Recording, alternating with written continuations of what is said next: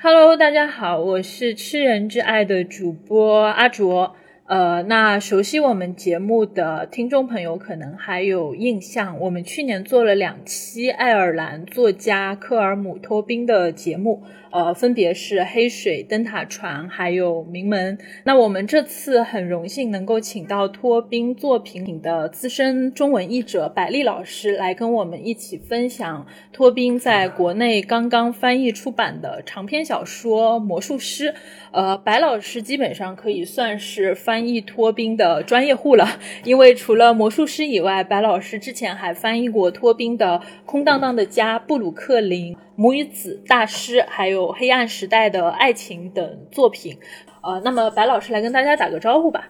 嗯，大家好，我是魔术师的译者百丽。说起来其实还蛮有意思的，因为前两天群岛的彭师傅在大屋顶那边放托宾的纪录片，我跟白老师一起在前排把这部纪录片给看完了。呃，其实那天就是在纪录片结束以后，我跟白老师是有半个多小时的一个小对谈，所以一开始的时候，我其实是把这件事情当成某种呃公开的营业活动来对待的。那直到开始看纪录片以后，我就发现情感。体验就开始变得比较具体了，就是你读了那么多托宾写的小说，然后你也知道很多，呃，他写爱尔兰的故事啊，你知道他很小的时候在一个叫做恩尼斯科西的地方长大，然后你在他的小说里面能看到很多的陡峭的海岸，还有大海的风景，你甚至知道悬崖上面有一座房子那样的一个地方。呃，然后你在纪录片里面看到小说里面出现的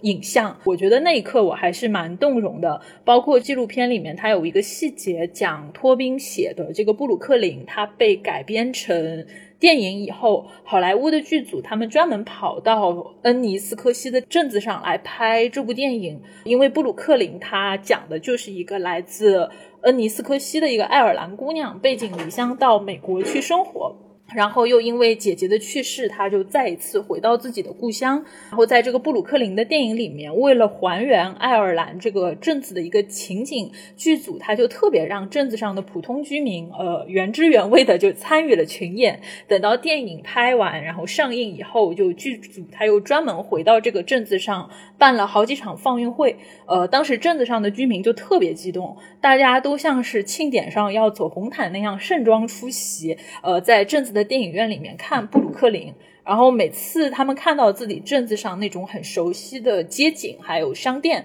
呃，甚至还有自己在里面参加群演的画面，就大家就变得特别激动。呃，然后托宾自己也说，呃，镇子上这种欢腾的景象对于他来说，可能是要比在。奥斯卡的颁奖典礼上走红毯，他觉得还要更欣慰一点。呃，反正在我看来，就是这部纪录片确实拍的蛮好的。那那个看完这部纪录片之后，白老师有没有什么感触比较深的地方呢？哦，我也是有很多感触的。但我的感触就是，主要还是因为我能够把他就是纪录片里谈到的那些事情，跟他的小说里面他各种作品里面写到那些情节给对应起来。然后我发现，诶，这个地方我还不知道，原来他这样去采的，这样。我就会得到很多感触，然后我觉得就这部纪录片它的干货非常多，因为我觉得它主题讲的是一个小说家就怎么从自己的生活当中提取素材进行加工，然后他的那个拍摄地点大部分是在他的故乡，就是你刚刚说的那个恩尼斯科西，所以里面谈的作品呢也主要就是相关的那几部，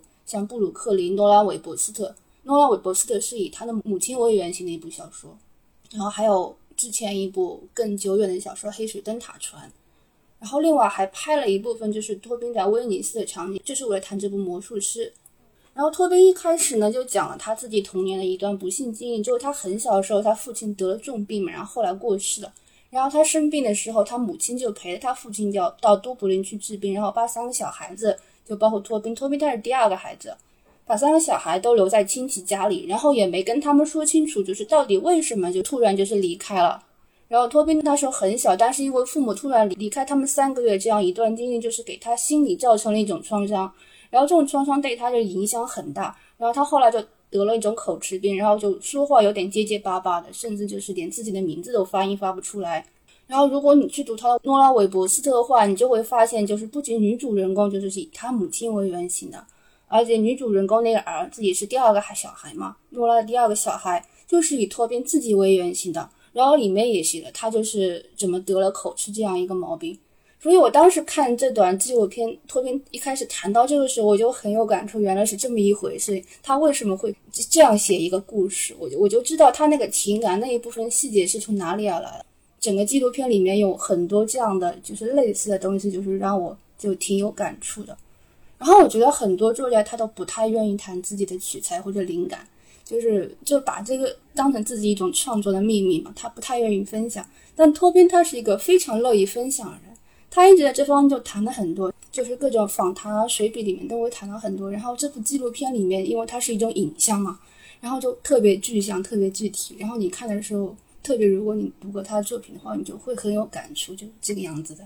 那说到这里的话，其实如果是我们节目的老听友的话，应该不少人会记得，我们很早以前跟包慧怡老师聊他的诗集，呃，我坐在火山的最边缘的时候，包老师聊到他早年在爱尔兰的都柏林大学读博的经历，呃，因为包老师他绝大多数的时间都是在都柏林大学里面的图书馆，类似。善写诗一样的幽闭空间里面去研究中世纪的手抄本，然后在包老师的讲述里面，爱尔兰是一个。呃，虽然很狭窄并且很孤独的一个岛国，但是由于包老师他本人的一些特质，他给我们描述的爱尔兰其实也是某种笼罩在中世纪的这种神秘光晕里面，然后充满了诗意和灵性的地方。所以，很听完那期节目之后，其实我们很多的听友对爱尔兰都有非常美好的向往。那正好，我们前几天就是我在跟白老师聊天的时候，白老师也讲自己曾经因为一个。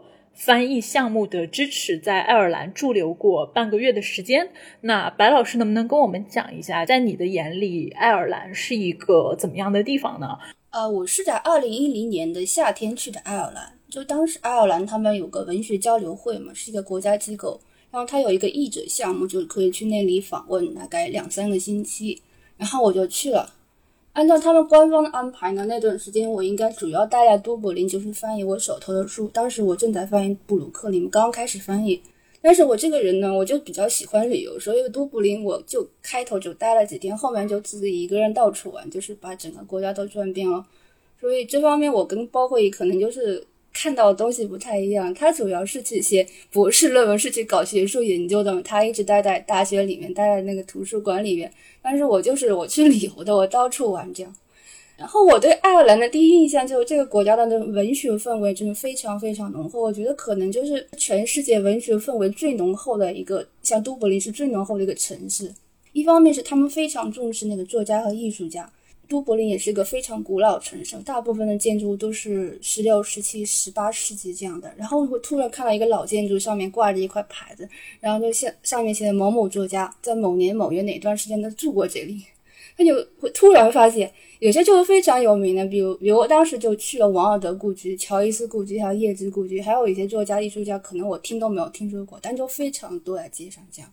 二是他们书店非常多，他们都是独立书店，品味都很好的那种卖文学书的小书店，满街都是。然后托宾的书就是就放在橱窗很显眼的位置，一排一排都是他的书。托宾算是爱尔兰的国民作家了吧？对对，他挺有名的。因为我记得我当时买了不少书，三欧元一本嘛，我买了一大堆，也不贵。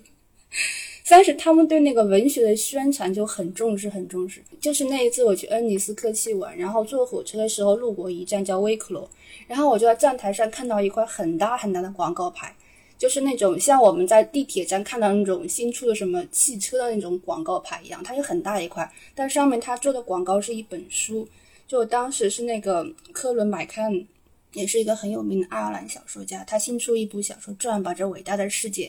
它就是这个广告牌，就是专门为这本书做的一个广告。这个事情对我印象非常深刻，因为当你去到一个很小很小国家，在一个很小很小车站上，就看到一张孤零的广播牌，上面是一个大作家的新书，你就会深刻的感受到，就是爱尔兰出了那么多作家，他不是很偶然的，他整个国家那个氛围，他这个政府就很支持他们这个事业。然后还有一个就是我对爱尔兰另一个印象，这个国家就是确实很小很音乐。一个是它国土很小，就是它是个大西洋上岛国，然后四面一圈都是海岸线，终年都刮大风。我已经是他们就是最好的一个季节去的，就七八月份夏天嘛，是它最好的一个季节。冬天呢更更是阴湿多雨。然后也是每天动不动就会突然下一场雨，然后你每天出门，哪怕外面没有下雨，但你也要随身带一把伞，因为可能过了几分钟就一场雨会浇下来，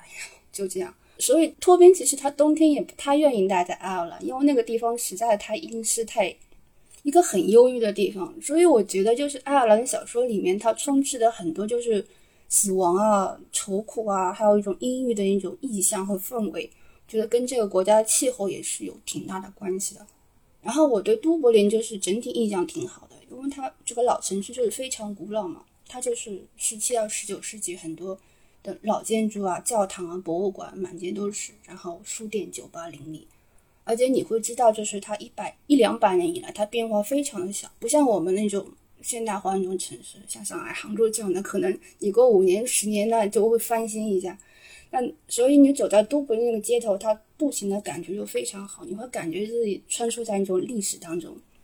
你去走一趟，好像就经过了一两百年的历史，而且你会知道它在将来一百年可能也不会有什么大的变动，会有一种很稳定的、很历史的感觉。呃，那我们话题就先回到托宾本人，因为这其实是我们节目第三次聊托宾的作品了。那之前我们分别聊过托宾的《黑水灯塔船》还有《名门》。呃，那我之前跟人讲到托宾的时候，我一般都会跟人推荐说，这个是现当代的男性作家里面几乎是绝无仅有的写女性生活会让人觉得。呃，特别生动，然后特别有意思，并且基本上你很难感受到就是那种直男凝视违和感的一个作家。呃，当然这个跟他本人的性取向是有直接的关系。就托宾他这个人给我的印象是，他是一个非常坦诚的人。就不管是在公共的生活里面，还是在自己的一个写作里面，托宾都是一个非常坦荡的。写作者就是我们在提到托宾的时候，其实总是会在他的作家头衔前面加上男同性恋的标签，这一点其实很有意思，因为强调他的。他性取向不是因为说 我们呃很标题党，或者说想把他的性取向作为某种噱头，而是因为托宾他在创作的时候其实是有非常高度的自觉，就是他会把他的性取向跟自己的创作非常紧密的结合起来，呃，或者说就是。呃，至少在目前看来，托宾他跟很多表里不一的生理性别为难的作家都不太一样。他的私人生活、文学创作以及他在公共生活里的种种实践。我觉得他都是保持着一种非常高度的、非常坦然的这样的一个一致性。那白老师是怎么看这个问题的呢？就是你说我们提到托宾的写作，呃，为什么就是几乎都没有办法绕开他的一个性倾向的问题，以及他的同性恋的身份是怎么样和他的写作联系在一起的呢？嗯，这个是肯定没有办法绕开的。方面就是他在这个同性恋的题材方面，他写的非常非常多。他有一半的长篇小说是涉及同性恋的，然后还有很多短篇小说也是，要么是直接写同性恋，要么里面会涉及同性恋题材。他还写过一本散文集，就是《黑暗时代的爱》，他是研究历史上的许多同性恋作家的。所以你要讨论他的作品的话，这个主题往往就是首先会被谈到。然后还有一点就是，我觉得他的同性恋身份对他写作也是有很大的影响。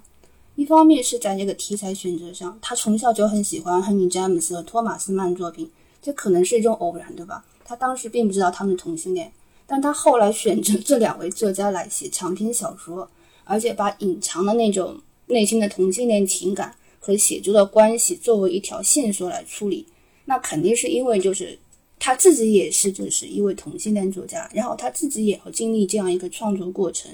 所以他会有一种感同身受的感觉，就是他会去处理这方面的题材，这是一个方面。然后另一个方面，我觉得就是他身为一个同性恋作家，他会比普通人更敏感的去观察和发现。我记得他以前就是在一篇访谈里面说过，因为是同性恋，所以他就经常会处在一种就是更敏感的位置上面。会更谨慎的从不一样的一个角度，就是常人可能想象不到角度去观察。然后至于他为什么会写那么多就是同性恋的作家，嗯，处理同性恋题材的话，我觉得他在那那本散文集《黑暗时代的爱的前言》里面，他有专门提到过，就他为什么会写这样一部就是散文集。他就觉得就是同性恋这个意识的挣扎，一开始可能带有强烈的私密性，他就并不是就是公开的或者曝光的。但如果这个同性恋者他同时又是一个作家、画家、电影人或者这种艺术家的话，然后这种挣扎、内心挣扎会慢慢的以一种奇特而迷人的方式就潜入语言、意象、政治。然后写这些文章就有助于我去接受一些事情，就他对那种神秘的情欲力量，就是对那个创作的那种影响的兴趣，还有他对爱尔兰的新教徒的兴趣，还有对那种悲哀和悲剧的他的一种永恒的爱好，这些方面是他个人的就是兴趣。对，所以你要去谈论托宾小说的话，就无论是从表面上就是题材，还有就是他去处理这些题材的一个趋向。还有他去处理这些题材一些目的，就这些方面，你就完全就是没有办法绕开他是同性恋作家这样一个身份。而且，其实这个也跟。爱尔兰本身的一个就是国家的，他们的整个氛围也是很有关系的。就我之前在读《黑水灯塔船》的时候，我其实一开始的时候我并不是很理解，呃，就是《黑水灯塔团》嗯，《黑水灯塔船》里面就是他描写的那个家庭对于他的那个弟弟就是是个男同性恋这件事情为什么这么的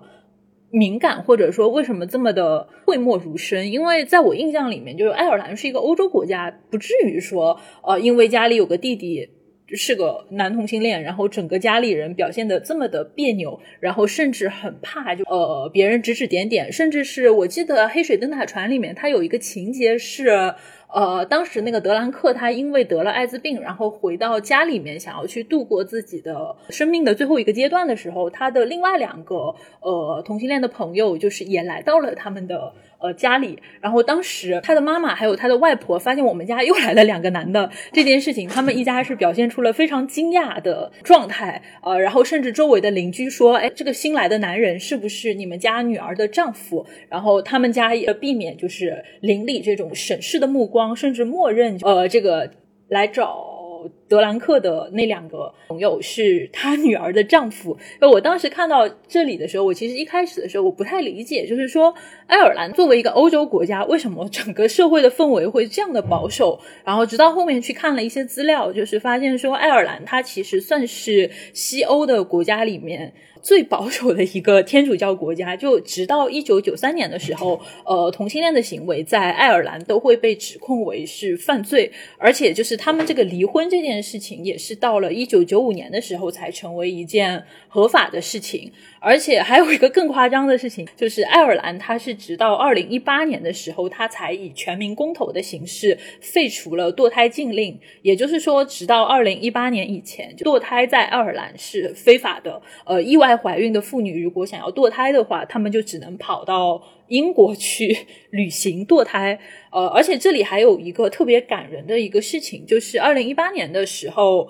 呃，爱尔兰它举行废除堕胎禁令的全民公投，很多生活在海外的。爱尔兰人，他们甚至是专程长途跋涉回到爱尔兰的投票站去进行投票。呃，现在大家应该也可以在推特上找到那个 “home to vote” 的一个标签，就是爱尔兰的机场，当时他们有很多当地人，就是专门组织起来，拉着欢迎回家的横幅，呃，迎接回国投票的爱尔兰人。然后有些在海外没有办法回国的爱尔兰人，他们会在推特上发消息说。就是他们可以给愿意回国去投票，但是没有钱的爱尔兰人买机票，让他们回国去投这个去投票啊！甚至有人专门跑到都柏林那里去。租车免费给选民开顺风车去送他们去投票站。我当时其实看到爱尔兰的这些事情的时候，是真的觉得还是非常感动的。另外一个跟托宾有直接关系的一个事情，是在二零一五年的时候，因为那个时候爱尔兰他举办同性婚姻合法化的一个全民公投，那托宾他是公开投了赞成票的，并且他在公投以前是在都柏林的三一学院，他发表了一次叫做。爱的拥抱的一个公开演讲，呃，在里面他是讲了很多的一个就是历史上的同性恋作家，然后以及还有很多的这些人他们在爱尔兰发生的一些呃，抗争的这样的一个事情，呃，除此以外，他其实也是在公投的前期，他非常积极的接受呃各种西方主流媒体的一个采访，讲述爱尔兰同性权益的一个抗争历史。就是他也有讲到自己有一些非常荒谬的生活体验，比如说他自己作为一个享誉国际的作家，他被视为是爱尔兰的呃文化坐标。他经常会收到各种的邀请去发表演讲或者去接受采访，但是另外一方面，他的私人生活却一直被爱尔兰的主流媒体所忽视。就是大家都知道他是同志，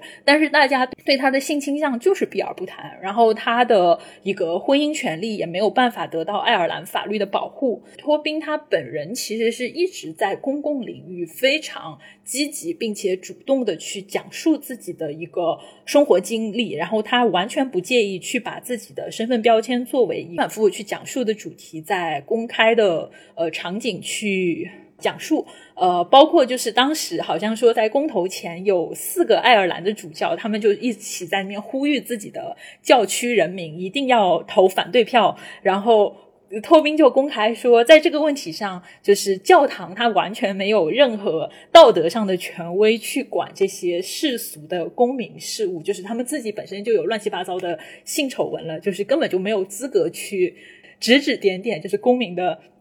这样的一个道德生活，所以其实就是如果说看过托宾的小说，然后了解托宾他这么多年来一直在爱尔兰所做的呃这样的一些事情，就会觉得他确实是一个我刚才讲的这样的一个坦荡的一个作家。我们我们扯得有点远了，那我们回到魔术师，呃，因为其实魔术师他是介绍德国作家托马斯曼的这样的一个。半虚构小说吧，就没人这么讲。托马斯曼他其实是一个特别有意思的作家。呃，他也拿过诺贝尔文学奖，然后写了很多像板砖一样厚实的小说，比如说像《魔山》《布登伯洛克家族》，还有《浮士德博士》。呃，那刚才白老师其实也讲到，在托宾的阅读经验里面，托马斯曼是他非常喜欢的呃一个作家。然后我们后来会发现，在托宾他自己的一个写作过程中，他是有过大量的写作经历去去写这些呃男同性恋作家的这样的一个私人生。活，那白老师能不能先稍微跟大家讲一下？呃，托宾他在过去的一个写作里面，他具体都写过哪些作家？然后，呃，为什么他会这么痴迷去写这一类的题材呢？其实同性恋作家的话，托宾也不是写的非常多，就是第一个就是亨利詹姆斯嘛，第二个就是托马斯曼，这两部都是一种有带有一点点传记性质的小说，但它本本身肯定还是小说，它不是传记。然后其他就是他写的一些同性恋的，嗯，作家、艺术家的话，都在他那本《黑暗时代的爱》里面。那是一本散文集，就是里面有大概十来篇文章嘛，每一篇文章都是关于一位，嗯，同性恋作家的。比如像就是托马斯曼，他里面写过一章，还有奥斯卡·王的第一篇，我觉得也是写的非常非常精彩的一篇。还有像马克·罗蒂，还有伊丽莎白·毕肖普这样的就是大作家什么的。他们有的是那个导演，有的是小说家，有的是艺术家，他们身份也不一样的。所以托宾主要就是写这样一些作品。然后托宾也不是一开始就，他虽然很早就出柜，但他不是一开始就就敢于就是直面就是这同性恋题材的。我记得就是他以前就写过一篇文章，就他一直到上世纪九十年代，可能九三年的时候，他才开始写的第一部就是涉及同性恋题材的小说。长夜吧，长夜里的故事哈，长夜里的故事那本书到现在还没有翻译出来。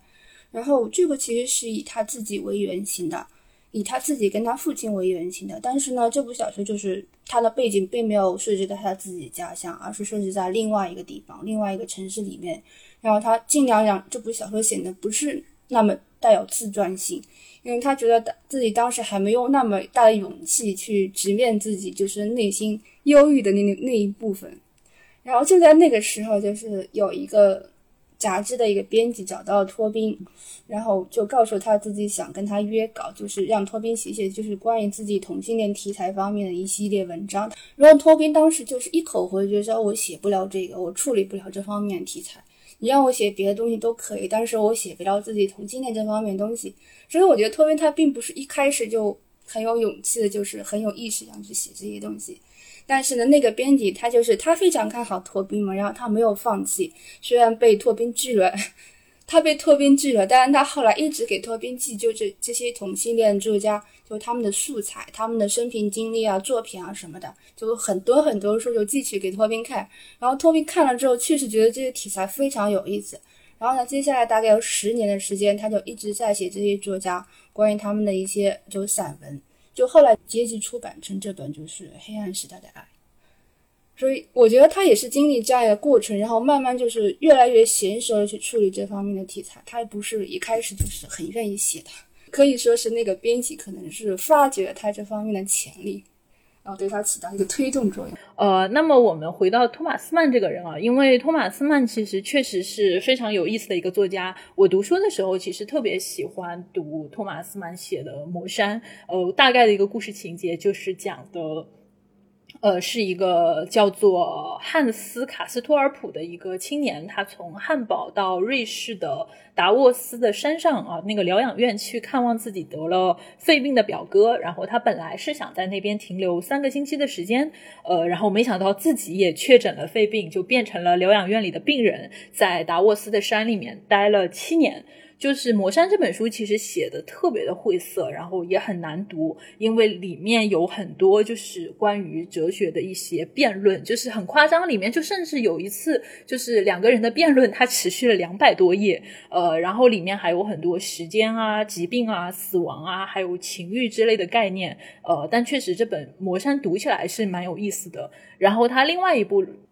就广为人知的这样的一个小说是《死于威尼斯》。呃，然后可能知名度会更广一点，因为这个小说的篇幅不是很长，阅读的难度也不是很大，而且托马斯曼把这个故事写的特别美，加上后面就是一个叫做维斯康蒂的导演把这部小说改成了一部特别经典的电影。呃，我们这边的译名应该更多的就是把它叫做《魂断威尼斯》，就就跟死于威尼斯是一个意思。就除了这些小说。呃，托马斯曼让人比较津津乐道的，可能就是他的一个性取向的一个问题。虽然就是托马斯曼自己的态度是非常克制和隐晦的，因为他在呃日常生活里面还是极力着维持着那种非常。正常啊，甚至还是富裕的这样的一个体面德国人的生活，呃，但是他确实对于同性有着非常强烈的情绪，而且他应该是尤其迷恋那种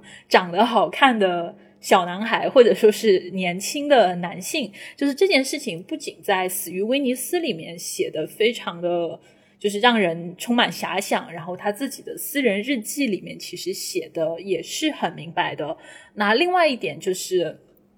托马斯曼就是我我我不知道这么说合不合适，就是他其实是一个让人觉得有点反差萌的这样的一个人。我之前在跟白老师聊托马斯曼的时候，有讲到，就是托马斯曼其实是那种呃特别符合我们对于德国人刻板印象的 那种德国人，就是一眼看过去就觉得是个。很严肃啊，很刻板，让人觉得不太好接近的一个无聊的人，就是他自己在日常生活里面就会维持着这种很体面的生活状态嘛。然后他娶了一个犹太富商的女儿，他们前前后后生了六个孩子，就放在当时的德国，真的是一个特别正常的一个家庭。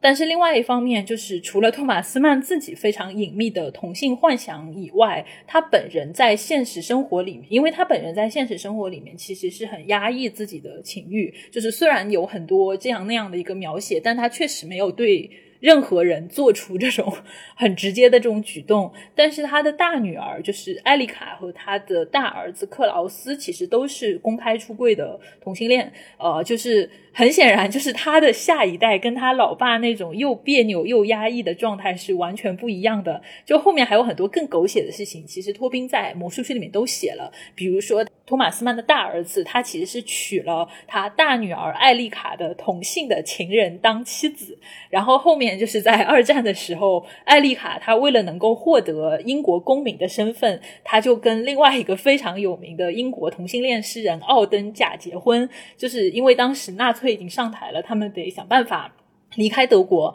呃，而且更狗血的事情是，艾丽卡其实一开始她想要假结婚的对象是奥登的情人，就是克里斯托弗伊舍伍德，但是伊舍伍德他拒绝了艾丽卡想要假假结婚的愿望，却把自己的情人奥登介绍给了艾丽卡去假结婚，就是托马斯曼一家八卦就就特别有意思。呃，然后就是这些事情其实都被托宾就是写在魔术师里面，呃，所以其实这就涉及到下一个问题，我觉得很好奇，因为就是如果说纯粹我们是研究托马斯曼的生平和八卦，对吧？然后托马斯曼的传记，其实我们有大量的。一手资料可以去去看，就是包括那些文学评论啊，他自己的日记啊，他妻子写的回忆录啊，然后甚至可能还有各种纪录片，已经足够的向我们展现托马斯曼的一生。呃，就不管是他的这种非常私人和隐秘的情欲，还是各种劲爆的家族八卦。那诶，白老师觉得托宾写魔术师的意义到底在哪里呢？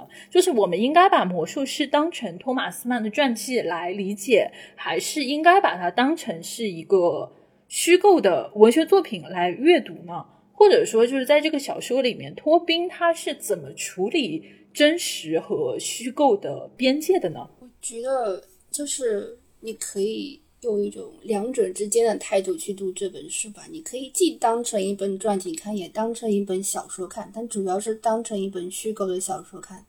因为传记和小说就是它的出发点是不一样的。传记它关注的是一些事实，它有据可查，就确切发生过的一些事情；但小说它关注的是想象力的创造，就是关注的是传记可能它没有告诉我们的一些东西。说，即使是传记的小说，它面对同一个素材的话，它可能写法会完全的不一样。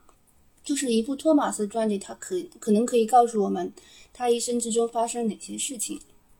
他的家庭关系怎么样的，他和哪些人就是有社交关系，他出版哪些作品，这是一种从外部进行的观察和叙事，就是从外部进行的。但托宾小说就是它是一种从内部进行的观察和叙事。他告诉我们是托马斯是怎么观察、思考发生他在他人生当中的这些各种各样的事情的，然后又是怎么样从这些事情当中，就是把这些事情消化、提炼成一种小说创作的素材，然后经过种种伪装或者说包装以后，就是写到他的作品里面去的。然后这个东西的话，你肯定是是一种纯粹的作家的想象，其实也只有一个作家才能对作家进行这样一种想象。所以，如果你去看托马斯的传记和看魔术师的话，他那个体验是非常不一样的。然后，我觉得就是你去看的话，你就是不要把它当成一部传记去看，因为你把它当成一部传记去看呢，你肯定会思考这个是真的还是假的，那个是真的还是假的。但这个事情不是很重要，对吧？它不是很重要，它主要还是一个作家对作家的一种同情心的了解。其实，这个就是真实和虚假之间的边界，它是非常模糊的。你可以说托宾他想象出来的细节，就是心理，嗯，他的心理的一些心路历程啊，他一些对白啊什么，你可以说这是托宾他自己就是构思出来的，但是他非常的符合他所写那个场景，他完全就是写的像真的一样，你就是不太会去计较他是真的还是假的。然后当你看完这部小说以后，你可能会觉得就是历史上那个托马斯他不是那么重要。因为你看了这部小说，你获得了一种真实感，它远远高于你去读那些历史史料、那些传记、纪录片所能获得的一种真实感。因为它那个文学，它创作，它提供给给你的细节非常非常多，而这个细节里面，它就承载了很多的人物情感。然后这些情感的话，会给你的那种阅读带来一种很饱满的一种感觉，很饱满、很充盈这样一种感觉。然后这种感觉是传记作品给不了你的。然后我就觉得，你就带着这样一种态度去读这本书比较好，就不要去想它是真的还是假的，就它不重要。因为这个可能是我一开始读魔术师的时候觉得非常吃力的一个点，就是因为在一开始的时候，我还是会很努力的想要去认清魔术师里面真实和虚构的边界在哪里。主要是因为托马斯曼的小说，我确实读的还蛮多的。在早年的时候，就是对托马斯曼本人也比较感兴趣，所以我其实一开始在读魔术师的时候，就是我最大的兴趣就是在于我想找一下这个地方到底是就是托宾他创造的，然后还是说是这个你是有具体的这样的一个历史研究材料作为支撑啊，然后然后你去根据这样去写的，所以就是一开始的时候确实还蛮。呃，挣扎的或者说纠结的，因为确实你会发现那些在史料里面可以找到的真实的人物和事件，有的时候和托宾他发挥自己的小说的想象力，在史料的空白之处给托马斯曼这个人物增加的心理活动和情感，这两者是拆不开的。就是我觉得其实这是托宾写小说也非常有意思的一个事情。还有一个体验，我们在小说里面，就是在魔术师里面，我们其实是跟着。托马斯曼的人生经历，然后可以一起去看托马斯曼他的一个创作的经历。那比如在小说一开始的时候，托宾他写到那个时候还很年轻的托马斯曼，他在读中学的时候，呃，他的父亲就死掉了，因为他的父亲以前是吕贝克这个地方的一个议员，呃，然后他们家在吕贝克曾经也算是名门望族。经营着家族的商行，呃，但是托马斯曼和他的哥哥海因里希就都不是经商的材料，然后对经商也不是很有兴趣，呃，所以他的父亲就直接留下了遗嘱，说，呃，他死了以后卖掉家里面的商行以及吕吕贝克的房产，就导致他的剩下的家人就只能靠着类似于一个经理人的这样的一个管理，就是从那边领钱去去维生，呃，但是托马斯曼和他的哥哥就。有着截然不同的命运。他的哥哥海因里希也是一个作家，他是受到了家族的支持，就是能够去拿钱去旅游、去创作。而托马斯曼被认为是一个 资质非常平庸的人，然后学校里成绩也不好，所以就只能去被。安排到保险公司去当文员，也是在这个时期，托马斯曼他创作了《布登布洛克家族》这样的一个呃长篇小说。那包括到后面，托马斯曼他有一次就成名以后，呃，他有一次去威尼斯的旅行，呃，在那边他看到了一个让他非常心动的美少年，然后以这件事情为原型，他创作了非常经典的《死于威尼斯》啊，包括后来就是他的妻子。得了肺病，然后去瑞士达沃斯的山上去，呃，就是疗养院里面去疗养。那托马斯曼在探望自己妻子的时候，他又观察了很多达沃斯山上疗养院的事情。那他又以这个为素材，就是创作了《魔山》。是如果说在读魔术师之前，然后。作为一个可能熟悉托马斯曼的一个读者，然后你带着这些对于原本托马斯曼的人和作品的印象去进入魔术师的话，其实是他会给你带来一个很强烈的，呃，就是这种类似于互文性的一个阅读体验。呃，但是另外一方面，我其实忍不住就会担心，那对于很多可能完全不了解托马斯曼，因为托马斯曼的很多小说它真的很长，然后很难读，就他的句子也。比较晦涩。那如果说没有阅读托马斯曼经验的这样的一个读者，他如果说要去读《魔术师》这个小说，其实我会担心会不会造成一些阅读上的障碍呢？哦，我觉得这个问题不是很大，因为托宾写《魔术师》的话，他也并不是就是仅仅是面对就是托马斯曼的读者这样的读者群体，他面对的是所有读者，所以他其实不会就是写的那么那么专业，就是。把那个重点放在介绍托马斯曼的作品上，这样一个，他肯定不是这样的。你熟悉托马斯曼的作品的话，就是你去看魔术师的时候，就当书里提到那些书里的人物创作的时候，你可能就是能产生一些具体的联系，就一下子就知道他说的是些什么东西。但是如果你不熟悉，从来没有读过托马斯曼作品的话，我觉得也是不会有什么影响的，因为托宾写的不是托马斯曼那些小说里面有一些什么人。然后具体讲了一些什么故事，还有托马斯曼就是怎么从自己的生活当中，就从自己经历的人和事当中去提炼素材，得到灵感。就是你刚刚说的，就是托马斯的妻子卡提亚去那个达沃斯山上疗养院疗养的时候，然后托马斯去看他，就在那边住了一段时间。然后他通过观察疗养院里各种各样形形色色的人物，然后得到了很多的素材。然后后来他就是从这里得到灵感，他创作了。他创作了《魔山》，然后托边就写的就主要这这样一个过程，写的是托马斯跟卡提亚他们在就是疗养院里的生活，对周围人物的观察这样一个。然后他并没有写很多就是《魔山》里面是怎么样怎么样的，所以你不用太担心，就是他会写到很多你完全不了解的东西。然后我觉得就是生活中的素材去提炼，然后然后去进行创作，这是一种很普遍的写作经验。所以我觉得对嗯，普通的读者而言，就是没有了解过托马斯人而言，他应该是不会有什么阅读障碍的。然后我觉得反过来，你可以这样想，就是如果你先去读了有托宾的这部《魔术师》，然后了解了托马斯这样一个创作的过程，然后你可能会对里面提到那些书，像嗯，布登伯洛克一家啊，像像魔山，还有浮士德博士这样，然后你可能会对这些书就是产生兴趣，然后你会找来读。然后读的时候，你会反过来想到，就是托马斯曼就是以哪些人物为原型的？他就是生活中经历哪些人事，然后他他是从什么地方得到灵感、得到素材，然后整个阅读过程就会产生一种互文性的体验。你可能会觉得这样很有趣。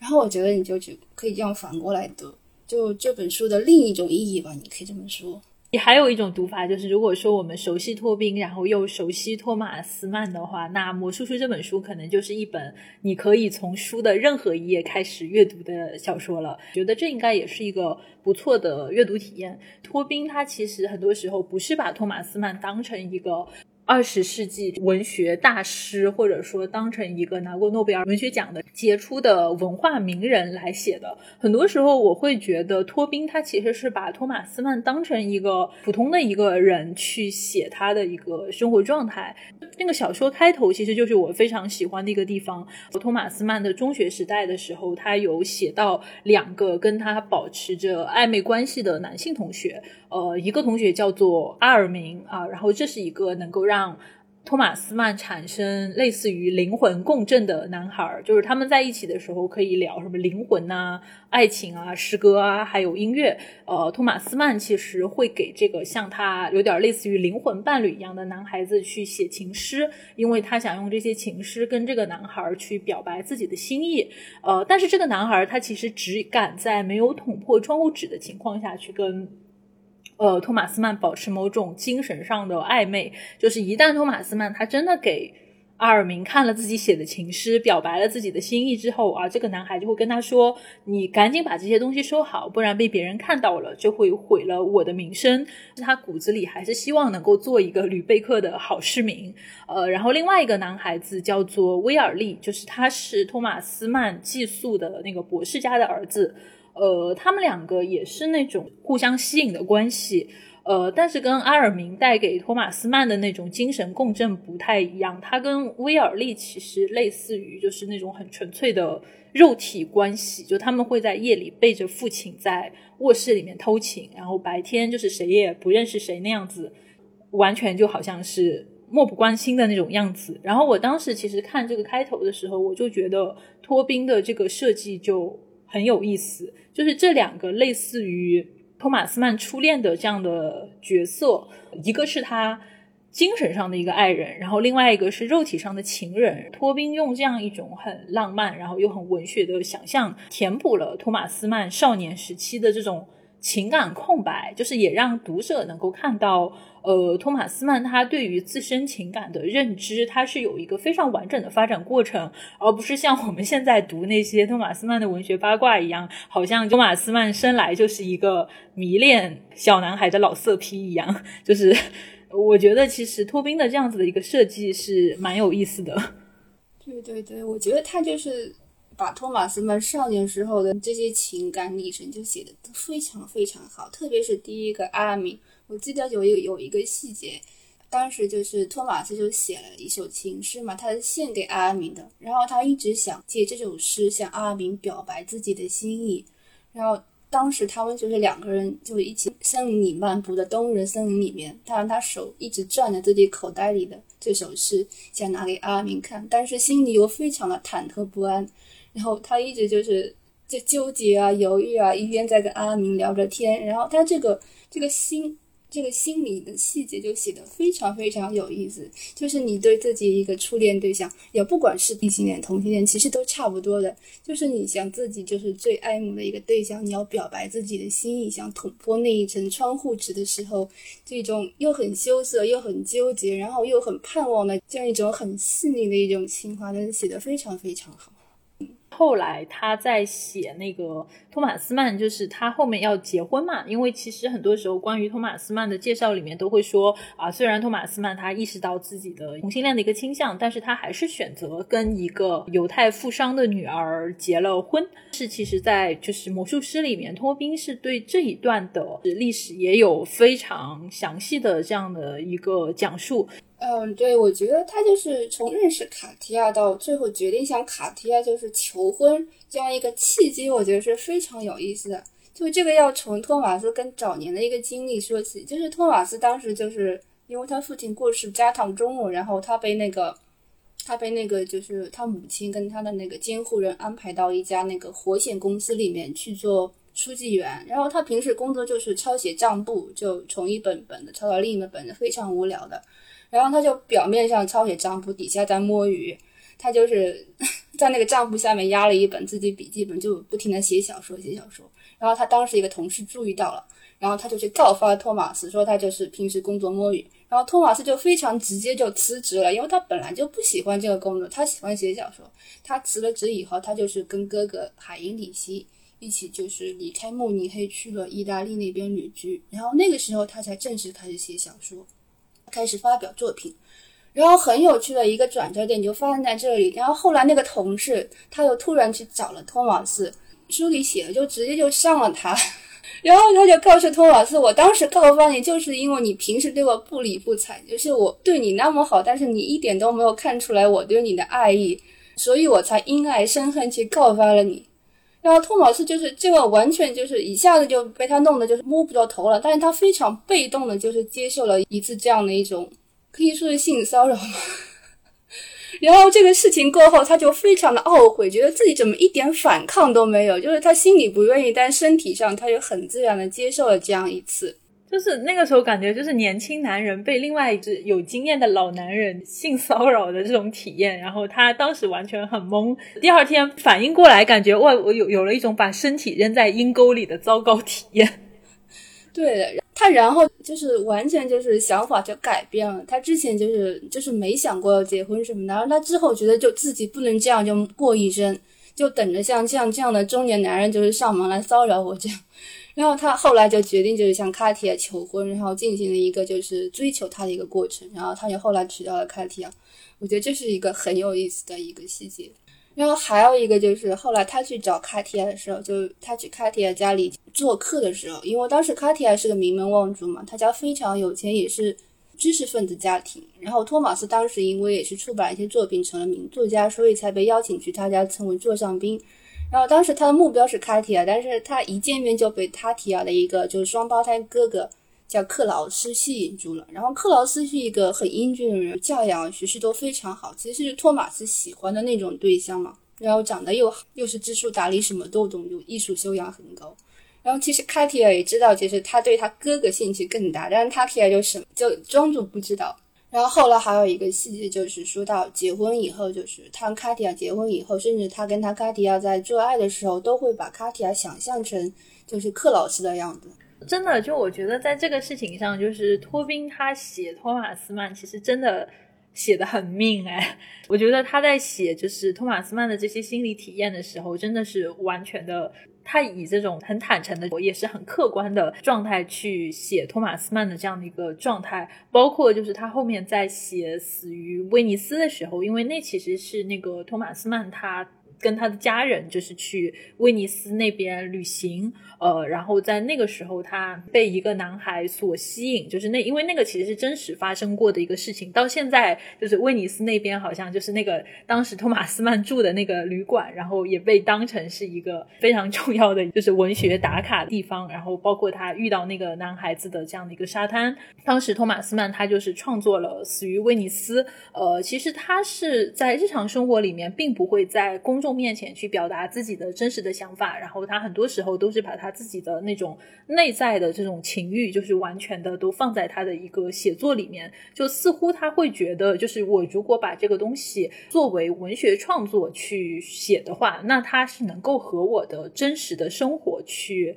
隔离的。那包括就是像《死于威尼斯》，他其实是假借了一个呃叫做阿申巴赫的，然后他迷恋在威尼斯碰到的年轻的一个男。孩，然后全程他其实没有做任何事情，他只是呃在威尼斯的大街小巷尾随着这个 美丽的男孩，然后一次又一次的跟他偶遇，然后一次又一次的就是注视着他，就没有真的和这个男孩发生什么样的事情。白老师是怎么看呃魔术师里面的关于这一部分的描写呢？魔术师这部分描写的话，其实托宾他也是有据可查的，因为他后来就是他去读过就是卡提亚的一本回忆录吧，这本回忆录是在托马斯曼他死后才出版的，因为托马斯曼他生前就是说过，就是你在我死后你可以出版任何东西，包括把我的私人日记全都出版，但他必须等到我的百年诞辰之后，你在我生前你就绝对不能出版这些东西。然后就在他死后，就卡提亚就是出版他的日记，出版了他自己写的一部回忆录。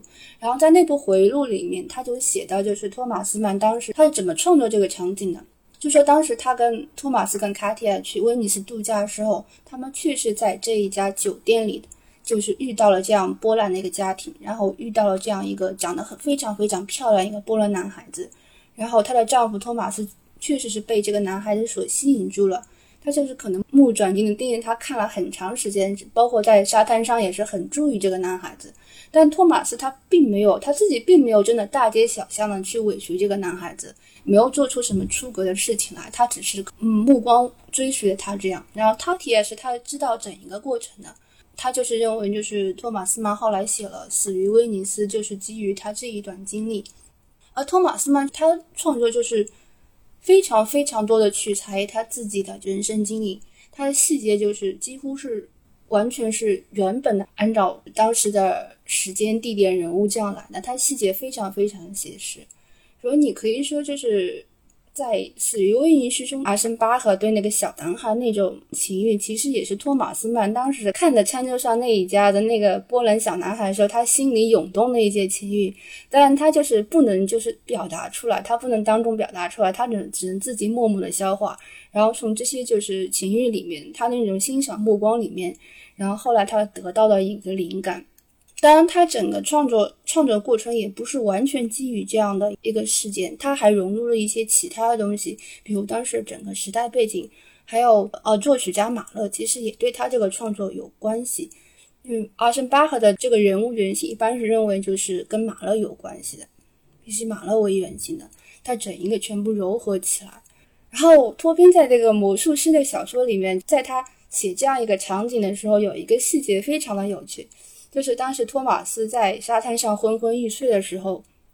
然后卡提亚看到那个男孩子出现了，然后她知道她丈夫很喜欢看那个男孩子，她又轻声的说了一句：“他来了。”然后意思就是对托马斯说：“哎，你喜欢那个男孩子来了，你快睁开眼睛看看他呀。”但是他这句话呢说的非常非常的小声，就是没有让边上的第三个人听到，就声音仅仅能够传到托马斯的耳朵里面，然后他也没有就是明确的讲是谁来了。为什么要托马斯听到这句话？但托马斯他心照不宣，知道他妻子在提醒他这个事情，就是说两个人就是他们完全就知道这整一个过程。就卡提还知道托马斯就她丈夫喜欢这男孩子，托马斯也知道他的妻子知道这些事情，他们他们心照不宣的形成一种默契。我觉得这个细节就非常有意思，这个肯定是托宾他自己创造出来的。呃，因为我们其实一直在讲托宾他在写托马斯曼这种比较克制的隐喻的问题，在托宾的笔下，他对托马斯曼是。毫不客气的，他是以一种非常近距离的状态进入到托马斯曼家的客厅啊，进入到托马斯曼的房间，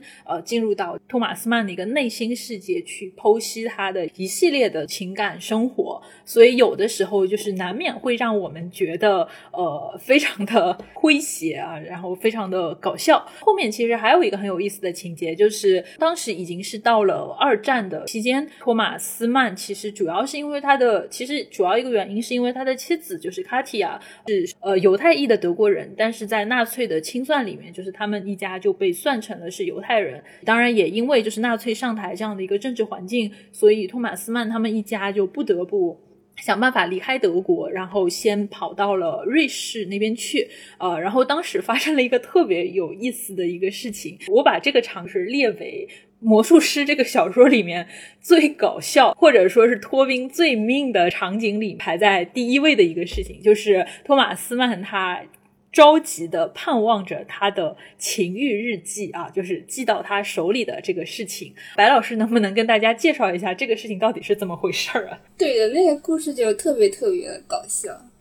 嗯，是真的非常的搞笑。一开始是因为因为托马斯他有一个写作习惯，但是他每天都写日记，他写的非常非常多，而且前后持续好几十年。但这些日记呢，他是密不示众的，他对他家里人都是不展示的。他平时就写完以后就锁在自己一个保险柜里面。然后有一次呢，就是二战的时候，他不是他当时正正在瑞士避难嘛，然后他就需要把这些日记本就从德国转移到瑞士去。然后为什么呢？因为那日记本里面就是不光就记录他很多写作素材，还记录他一些就是。就是不能被别人知道的私密的情事，比如是他怎么喜欢其他男孩子，这这种事情他就不能让别人知道，甚至连卡提亚他都不是很清楚的这些事情。然后其中一个事情呢，就是关于他就是跟卡提亚一起就是出去旅游的时候，他遇到了一个男孩子，那个男孩子也叫克劳斯。这部小说里有三个克劳斯，一个是卡提亚的双胞胎哥哥，一个是托马斯的长子克劳斯，还有一个就是托马斯喜欢的那个少年克劳斯。每一个克劳斯他都很喜欢。对的，当然这个日记的故事呢，就是跟第三个克劳斯，就是那个少年克劳斯有关系。当然他在酒店里面遇到这个小克劳斯以后，他们两个就非常投缘。那个小克劳斯呢，也是托马斯的一个大粉丝，他就十几岁，但他已经读完了托马斯当时所有作品，对他非常崇拜。然后他在酒店里偶遇这样一个自己的偶像嘛，他就非常的非常非常的开心。然后托马斯也非常喜欢那种这样一个粉丝，然后他们两个就很谈得来。然后在旅游结束以后，他把克劳斯邀请到自己家里，到慕尼黑去做客。然后当时托马斯两个女儿吧，两个小女儿也很喜欢这个这个大哥哥。然后其实他们一家都很想把这个小克劳斯邀请到家里做客。卡提亚觉得这件事情他不是很乐意，但他也没办法，他没有明确反对这个事情。托宾在小说里面就写了很多的细节，就是克劳斯跟托马斯两个人怎么在书房里面发生各种各样就是亲密的关系，包括就小克劳斯就喜欢看托马斯他的一些手稿，就看他这修改涂改地方，他对他这个写作过程非常有兴趣。然后看着看着，就是他们两个人的手会碰在一起，然后感觉一下那种几乎触碰的时候那种感觉吧。还有一部分会直接写到他们的书房里面怎么亲吻啊什么的。然后这些细节呢，就是托马斯就是很直截了当就写在自己的日记本里面。所以这些日记本真的是不能被别人看到，它是很秘密的、很私人这样一个东西。回过头来又说到，就是当时托马斯曼就是想把这些日记本让他大儿子通过邮寄的方式就寄到瑞士去。但是在邮寄的过程当中，有一段时间这些日记本就是失去下落了，就没人知道他们在哪里，好像既不在德国，又不在瑞士，也不知道在哪里。然后托马斯当时就非常非常紧张，因为他当时立场是反纳粹的嘛，他都非常担心，就是纳粹会中途截获这些日记本。然后在看这日记本的时候，发现托马斯其实他是同性恋，他有那么多不能启齿的这样一些就私密的情事。如果把这些情事就是发表出来，就是在报纸上披露出来的话，这个作家就一辈子就是就这么毁了嘛。托马斯又非常非常担心这种情况会发生，他每天都坐立不安。小说里面写到，他每天早上一起来就会守在自己书房门口，然后等着那个邮差过来送邮件。然后他就很希望每天就是这个日记会当天会送到他手里，会安全无虞送到他手里。但他每一天都失望，他每一天都坐立不安在那边。他甚至就是去找了一本王尔德传记来读，因为王尔德也是因为同性恋这样一个案件，最后在法庭上落得身败名裂嘛。后来就是被关在监牢里度过他最后的几年。然后托马斯曼就想先预习一下。就是作为一个名作家，他怎么通过这样一种事情，最后落得一个身败名裂的这样的过程？然后我觉得，就这一部分细节，就是一个心路历程，就写的非常生动，非常的有趣。而他在整个过程当中，就他回忆自己日记本里面写到哪些细节的时候，他还披露出来了越来越多的这种情节。他就跟哪他喜欢过哪个男孩子，他甚至对自己的大儿子克劳斯都曾经有过一段时间，就是。看到他儿子洗澡时裸体的时候，他甚至都会产生一种欲望，就是他对那种年轻男子的身体会产生一种欲望。这样的事情他都会写到一个小说里面。然后他也知道，就是作为一个父亲，你无论如何不可能产生这样的情感，但他居然产生了，而且居然还写在那个自己的日记本里面，就你怎么可以做出这么愚蠢的事情来？然后他就骂自己怎么会这么愚蠢。然后他也想到，如果卡蒂亚知道这些事情的话，她可能可以接受丈夫是一个同性恋，但她肯定接受不了就丈夫在世人面前身败名裂这样一个结局。所以整个过程她真的非常非常纠结。你就想象不到这样一个大作家会有经历这样一段心路历程。然后你你所说的就是，它是整部小说里面它最戏剧化、最明的一个细节。我觉得可能是这样的，《魔术师》这本小说它本身的架构很庞大嘛。其实它主要的情节并不是写托马斯他是一个同性恋，它是写他整个生平，他有非常的就是世界大事和那种政治的那种变迁，就是世界格局的变迁在里面。然后他穿越一战、二战，经历过好几个国家，他人物非常多，但他切入点又是很私人化的。就它切入点的话，你会觉得它是一种很亲切的、很真实发生的一个事件。就比如在度假当中的一次偶遇，比如说同朋友的一次来访。然后他用这种方式来写的话，你就可以写很多很这样的小场景，就小细节，就写得非常的生动出彩。所以我觉得这本书里有很多这种有趣的，甚至搞笑的细节。当然，这也跟托马斯这个人，包括他身边就家里这些人。都很不简单，有关系，包括他长子长女，甚至他次子次女，他们都是一种就是槽点很多的人啊，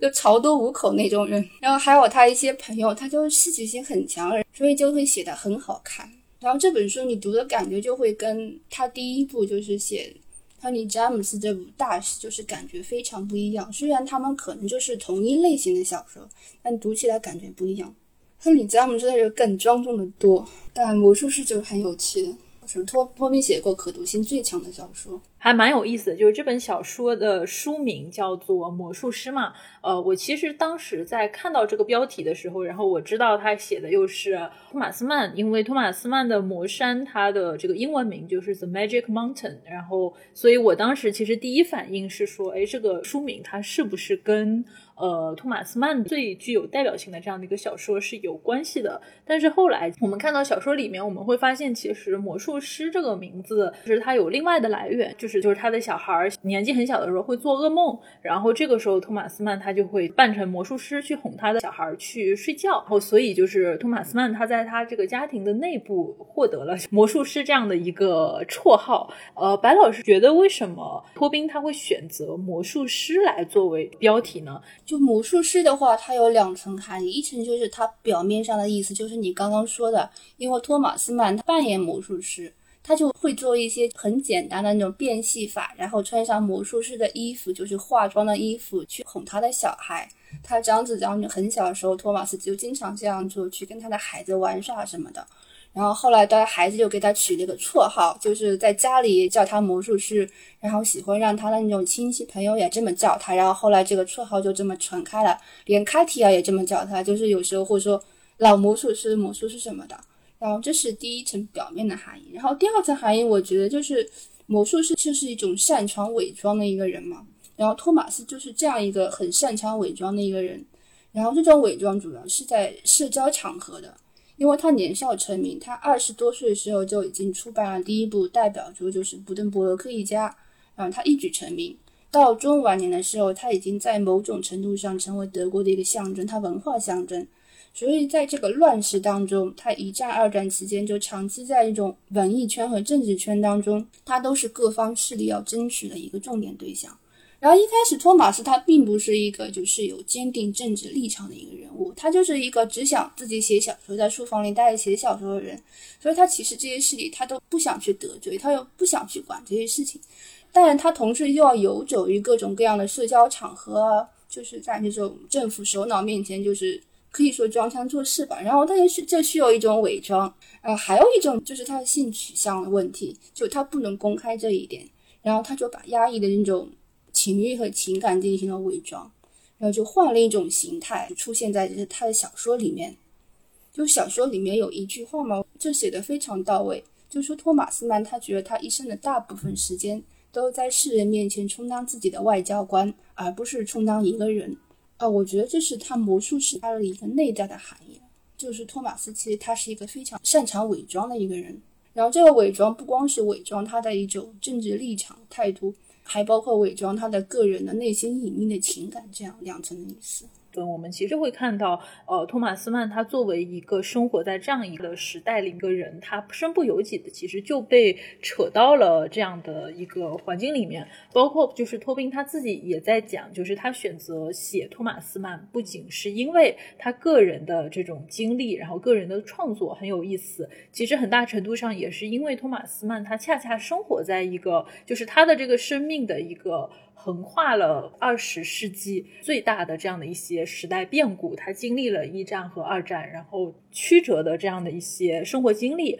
包括在这个纳粹崛起之后，他们一家选择了流亡的生活。那包括就是在这里，其实也能够看到托宾写了很多，呃，托马斯曼他作为一个普通人的困惑和无助，就是你能够看到他其实骨子里真的是个特别传统，然后也很保守的德国人，然后他生活在这种环境里面，他其实是特别的。彷徨，甚至是茫然的，包括就是一开始的时候，呃，他提到就是纳粹在德国崛起的时候，他甚至没有觉得纳粹他在以后就是成为呃就是德国的执政党，他只是觉得这是一个呃虽然很激进，但是没有人会把它当成一回事的这样的一个一个政党，但是没有想到就是当他拿到诺贝尔文学奖之后的第二年，纳粹他就在德国获得了几乎是压倒性的这样的一个选票。就能能够看到托马斯曼他其实本人的一个生活和当时他对于整个德国的认知，其实是有在托宾的笔下是有非常深刻的这样的一个描写。包括小说里面也写到，在他的世界里面有好几个德国，就是一方面好像是一个现实的德国，他的孩子们生活在这样的一个德国里面。当时因为一战失败的耻辱，然后整个。德国的人都生活在一种尊严扫地，但是又混乱无序的一种状态里面。你能够看到，在纳粹的鼓吹吹下面，他们急于想要去重塑世界，然后抛弃就是现有的法律的一种集权政治的阴影里面。然后另一个是托马斯曼当时依然所执迷的，或者说这个生存的这样的一个周围的环境，周围的那些德国人似乎依然沉浸在这种温文尔雅的一个文化世界里面。大家热爱诗歌，热爱文学，然后大家会去听托马斯曼去剧院去朗诵他的小说，去听他的演讲。然后他本人的小说也被认为是这种自由的象征。就是在托马斯曼的一个认知里面，其实他并。不是那种，就是说我能够迅速的对于时代的变化，我能够迅速的对于整个德国的内部的这样的一个社会矛盾和政治风向有非常敏锐的判断力和迅速的反应能力的一个人。他真的就是一个 沉浸在文学创作的世界里这样的一个作家。对对，我觉得托马斯曼他的一家这个经历就可以说是他是一个大时代的背景的一个缩影。就是他一开始就是经历过一场就是慕尼黑的一个起义嘛，然后后来就经历过一战，就是一战的时候其实还好，因为托马斯他当时就是支持一战的，因为他这个个人的思想受到一些尼采和瓦格纳的影响，他就是抱有一种浪漫主义的民族主义这样一种情绪，觉得德国就是应该是就发动战争，应该打败俄国。然后应该是获胜的，在这个方面，他甚至因为跟他哥哥海因里其他的政见非常不同，他们两个已经走到了就是水火不容的地步，就从此决裂。这样，嗯，因为海因里希是反战的嘛，然后后来他的政治观点逐渐的转变，在纳粹崛起的这段时间，他的政治观点逐渐转变，他开始反对纳粹，所以后来就是他一家就开始流亡，就先是去了法国，然后后来就是逃到美国，因为当时他已经。是名作家了嘛，所以其实他也是美国政府就是极力想要嗯得到资助的一个对象。然后后来逃到美国，然后最后在二战结束的时候，就是他在晚年的时候去了瑞士定居。然后他一开始的时候可以说对纳粹还是很有保留，他没有一开始就是写文章抨击纳粹什么的，因为当时他的书还在德国出版。然后他的资产也主要是在慕尼黑，他还没有转移出去，所以他就不想太过表态，就太过激进得罪当局。然后后来随着战事的爆发，也是在各种力量推动之下吧，包括他的家人，包括他大女儿、大儿子，还有他哥哥什么，还有卡提亚，就他妻子也是都是反战局。然后他在各种各样的力量推动之下，包括美国人其实也希望他就是表态。觉得你作为一个德国人，这种情况之下，你应该表态，就是在公共场合就是反对纳粹。然后他在这些推动下，他发表了一些文章，他公开表，嗯，表示就是反对纳粹，他立场越来越坚定，就是发出一些政治呼声。然后就是他被认为就是作为一个好德国人代表，因为他是反纳粹政府的。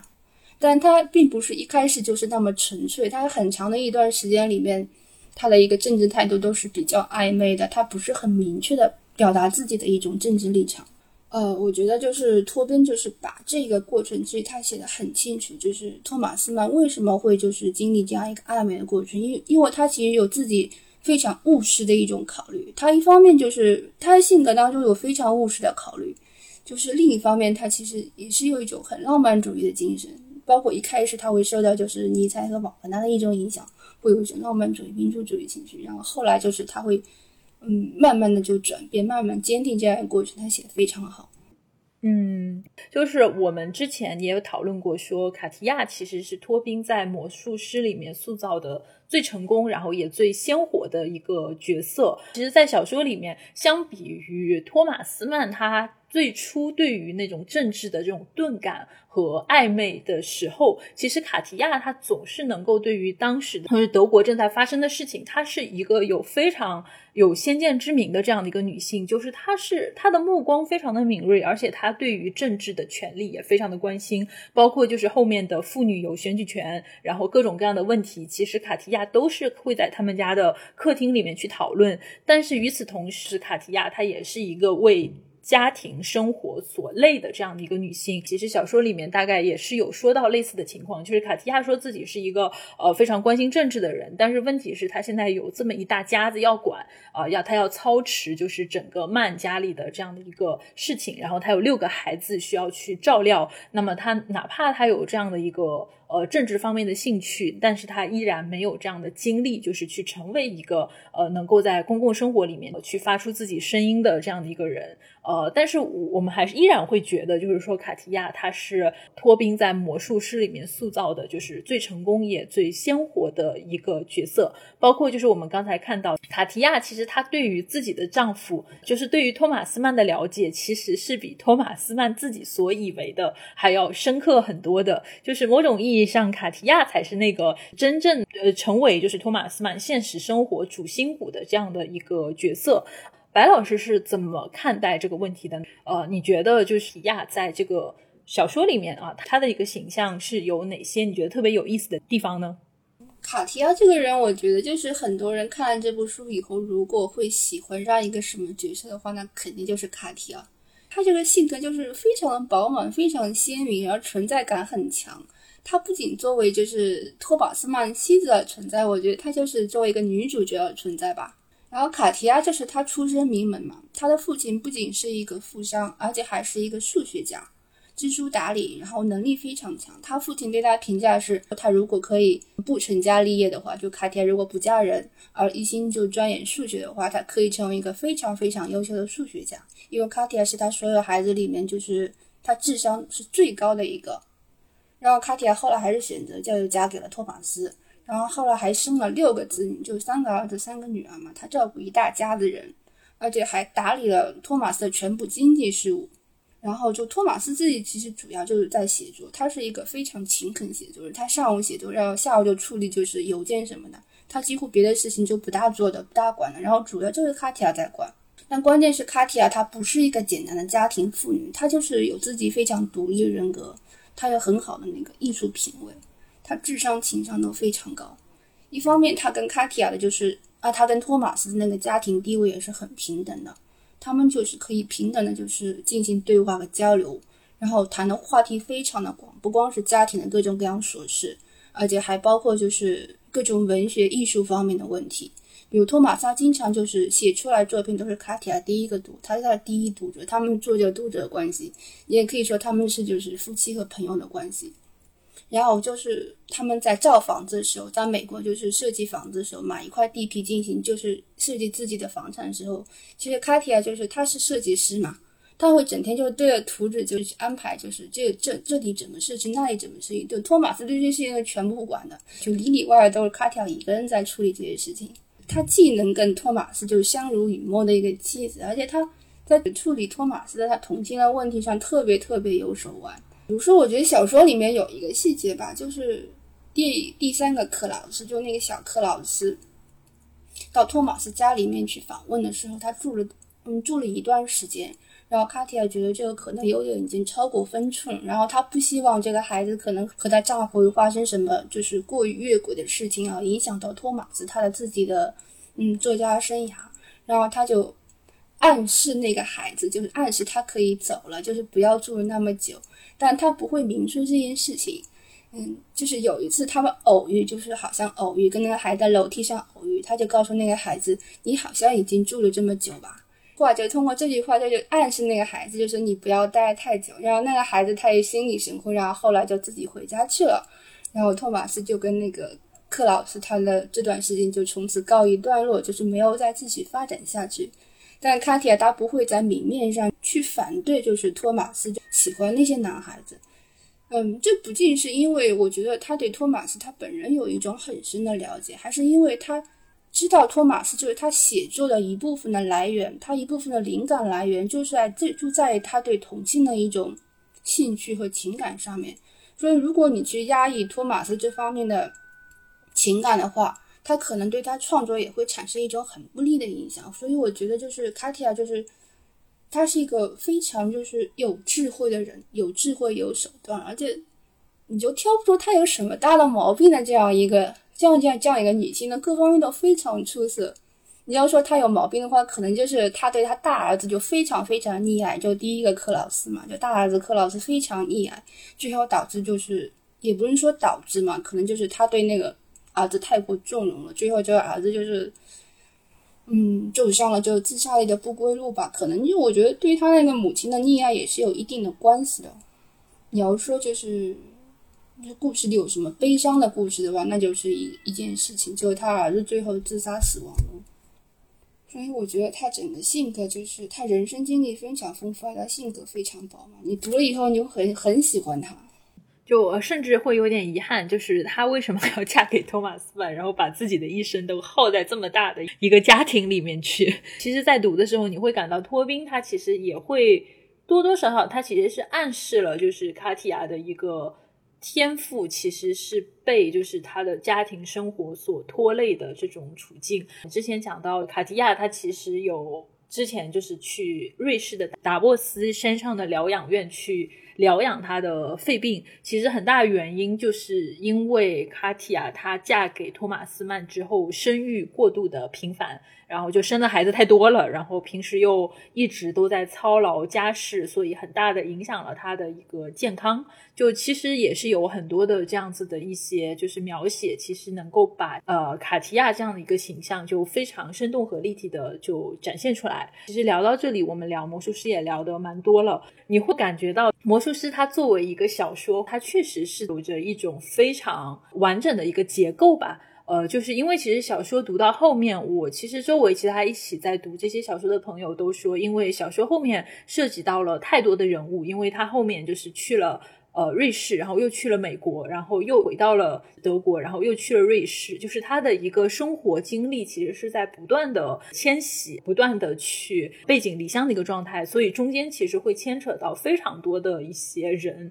然后很多人可能读到后面就会被这样的一些纷繁出现的人名所困扰，然后觉得可能呃读起来也会有一些吃力，但是其实到小说最后几章的时候，你会发现托宾其实他已经开始在收整个故事线了。就是当这个托马斯曼他长期的生活在美国之后，他最后和他的妻子下定决心说，他们要回到欧洲。呃，其实很大原因就是，也是因为托马斯曼他自己在美国生活很长一段时间之后，他觉得。然后美国一切都非常的新，就是整个新时代的一个变化，让他有点跟不上了。就是他最后还是感慨，他其实还是一个生活在旧时代里面的这样的一个人，所以他其实最后就下定决心要回到德国去。所以其实，在小说的最后，你会发现，就在整个托马斯曼的一个人生的历程，然后到托马斯曼的一个晚年，然后他在整个世界，呃，经历了这么多的一个时代的变化，最后兜兜转转，其实又回到了。了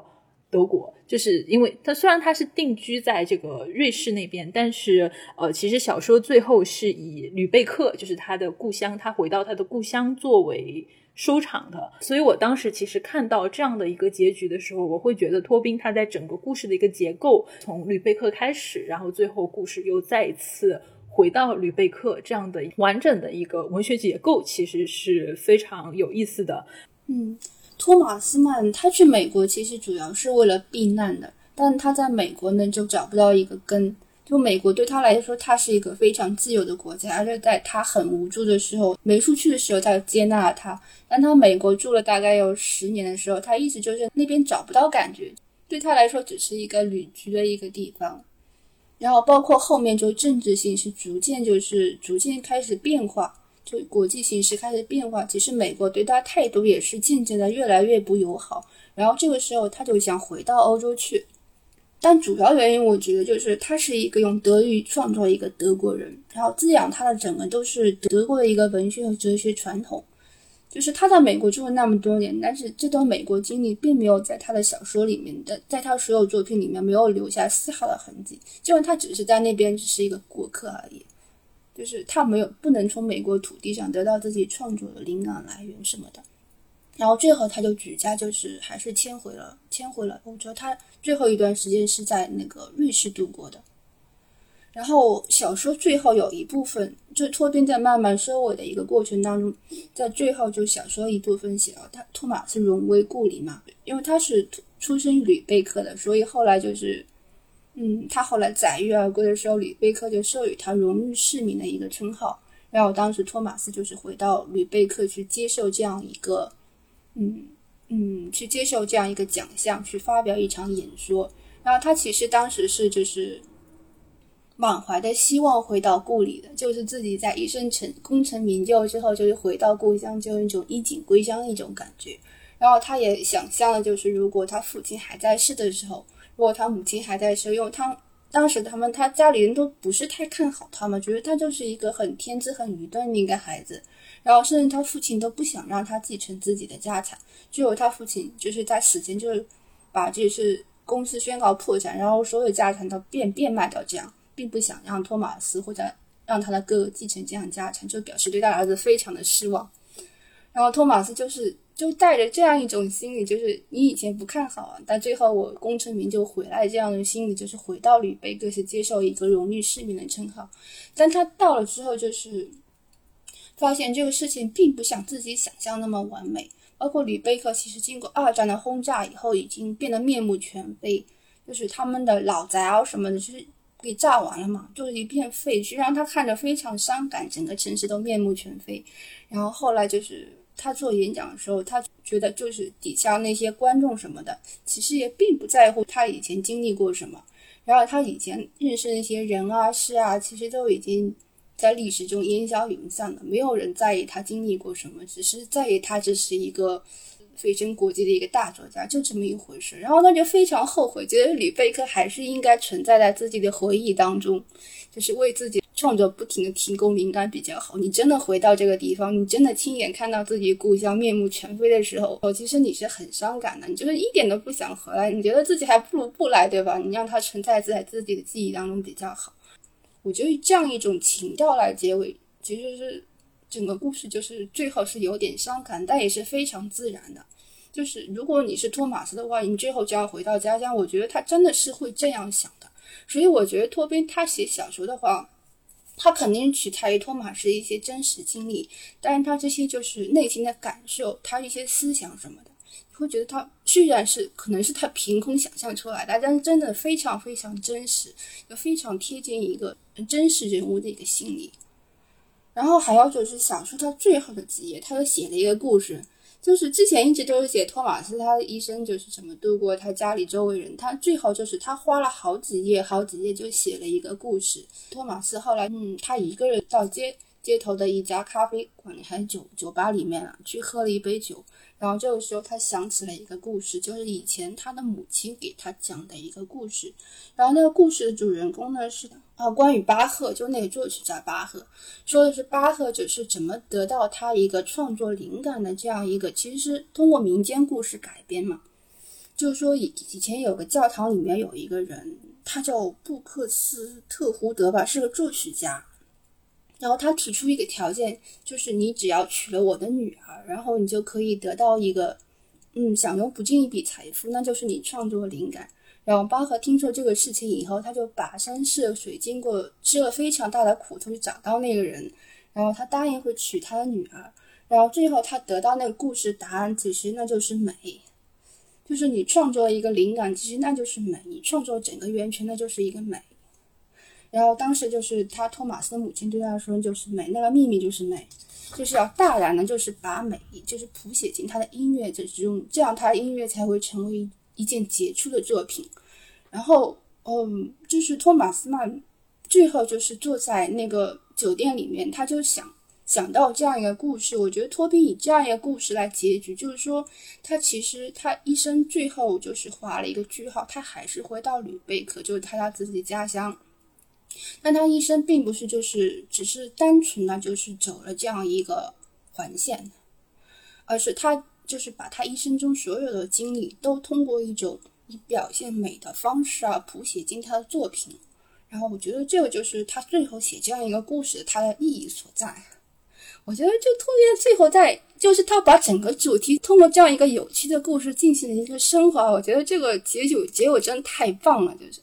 他以前小时候就结尾都没有这么棒过，但是他这个结尾就特别特别棒。当时翻译到这里真的是很喜欢，是很喜欢这个结尾。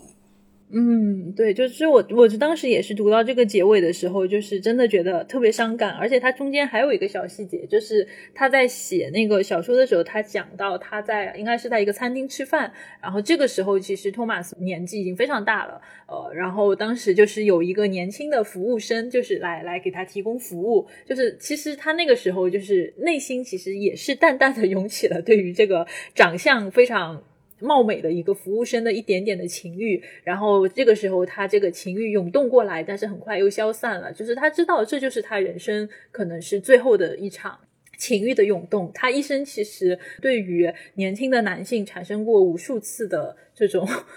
怦然心动的情欲，但是所有的故事其实都是这样类似的开始，类似的结束。就是他注视着那些。美丽的男性出现在他的生命里面，然后他凝视着他们，什么都不能做，然后他们就离开了。就是到最后，其实这么一个小小的细节，我当时读起来也是觉得非常的感慨的。那包括其实就是到小说的后半部，就是还有一个很重要的一个问题，就是我觉得可能对于很多的呃德国人来说，都可能很难去面对的一个问题，就是当托马斯曼他回到德国的时候，回到就纳粹对。犹太人做过那么多屠杀的这样的一。国家之后，就是你要如何去面对这种创伤的历史，而且尤其是你的族裔是犯下这样暴行的一个群体，你身为其中的一员，尤其是托马斯曼，其实对自己的认知骨子里他一直都是认为自己是一个德国人，那他要如何去面对这些问题？我其实当时看到这里的时候，是有一次托马斯曼他们就是回回德国的时候，他的一个旅程就是有一次去到了魏玛，呃，然后当时他看到魏玛的这个城市，然后。他内心产生了一个非常深刻的一个感受，就是在这一片就是激发了诗人灵感的这样的一个土地上，却建造了布痕瓦尔德集中营。就是那边其实魏玛那边其实就是有一个屠杀犹太人的这样的一个集中营。然后他说。就是魏玛此刻就是布痕瓦尔德，而那些看上去非常友好、有文化的人啊，他们可能就是在纳粹时期里面，他们其实都参与过那一场对于全犹太人的暴行。他们知道歌德，然后他也知道，就是说这里曾经是德国一个文化的一个中心的地方。他也知道魏玛是象征着一个德国文化成就的这样的一个核心的地标，但是这个地方却发生了布痕瓦尔德这样。样的一个暴行，呃，就是在这样的一个地方，他受到了他们曾经所做的所有的事情的诅咒。没有一首诗，就是关于爱情的诗歌、自然的诗歌，还有人类的诗歌，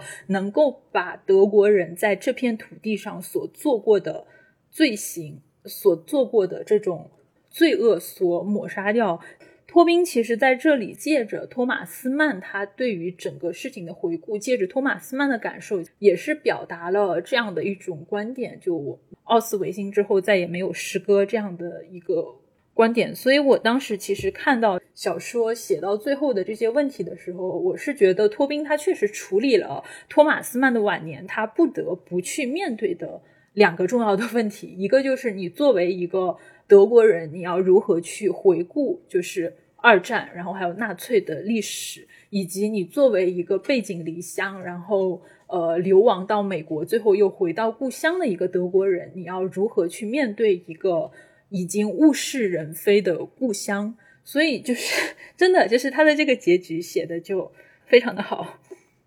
我觉得就是托马斯曼这一部分，就是对这份历史的反思，他就非常非常有深度，可以说。嗯，说的很好，就是因为这其实是已经是一个很大的主题了，它已经不再是说是一个呃个体的生命在这个事情里面你要去做什么样的行动，然后你有什么样的心理体验，它其实是一个非常重要的这样的一个知识分子，他对于整个时代的一个回顾和总结吧。所以我就觉得，确实托宾他在这里面确实表现出了以往的小说里面。都不太常见的那种对于对对历史的一种反思，对。对对对对，而且他这些就思考都是融入到一个很具体的、很小的一个场景里面，就是很自然涌出的这样一种水思水想，所以反而显得就是就非常自然、非常生动，就是你会觉得就是真的就托马斯当时他会想到的一些东西。那我今天我们其实聊的已经蛮多了，也快有两个小时了啊！那非常高兴啊，非常高兴这次能够请到白老师来到我们节目，跟我们一起分享《托宾》还有《魔术师》这部作品啊！谢谢白老师。哦，谢谢阿卓。嗯，今天聊得很愉快。嗯，好，那我们下次再见，拜拜。嗯，拜拜。